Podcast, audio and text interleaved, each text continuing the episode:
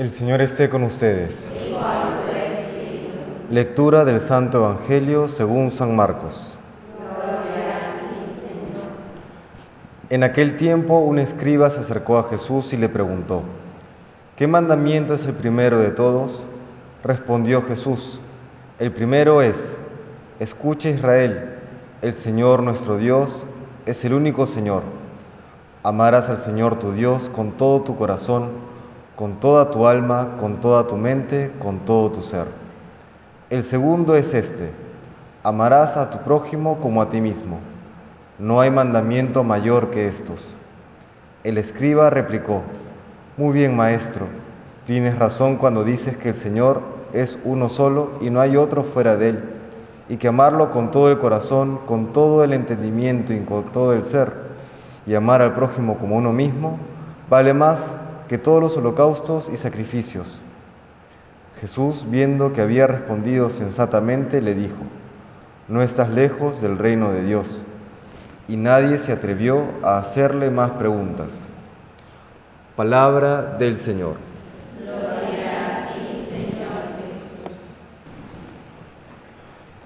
En el mundo en el que vivimos y en el que estamos cada vez más conectados y que uno fácilmente desde el celular o desde la computadora o desde los diferentes medios, uno se entera de las noticias que ocurren alrededor del mundo y como suele ocurrir, las noticias que se divulgan son más malas que buenas, uno puede caer en este pensamiento de creer que de este mundo ya no nos salva nadie. A veces ha pasado, uno ve todo lo que ocurre, lo malo, lo terrible, y uno dice, bueno, ya que venga, que venga la parucía, ¿no? que ya el Señor venga de una vez, porque de esto ya no nos saca nadie. Y sin embargo, cuánta luz nos da la primera lectura del día de hoy, de la profecía de Oseas. Habla el Señor a través del profeta.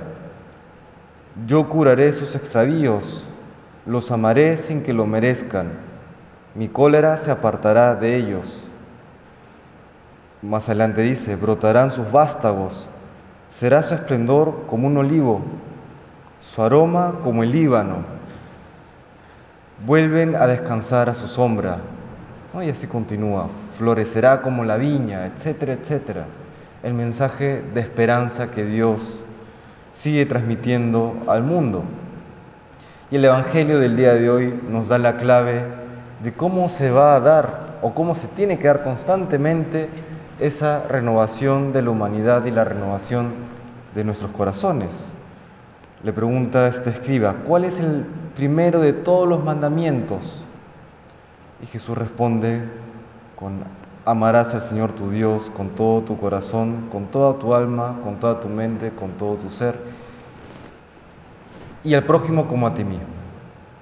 Pero esta renovación brota de regresar retornar a la adoración a Dios, a poner una vez más a Dios en el centro de la vida, no nuestros problemas, no nuestras dificultades, que las hay, pero poner en primer lugar a Dios, siempre. Y desde allí, desde poner a Dios en el centro, de amarle, de amar al, prójimo por amor a Dios, comenzará ese ciclo ese círculo virtuoso que permitirá ese, ese cambio, esa transformación en el mundo que incluso desde la, entre comillas, prudencia humana parece imposible. Pero poniendo nuevamente en primer lugar a Dios, la primacía de la adoración a Dios, se verá también en nuestras vidas la primacía de la gracia.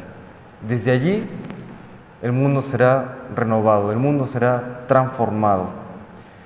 Le pedimos al Señor pues hoy día esa fe, esa fe que aunque pareciera nuevamente que el mundo se cae a pedazos, que el mundo está patas arriba y que de esto ya no nos salva nadie, pues sí, regresar a Dios, regresar a la fe, regresar a la adoración y que desde allí brotará esa actividad por parte de la iglesia y por parte de todos nosotros para que este mundo sea aquel lugar que Dios siempre ha querido para la humanidad.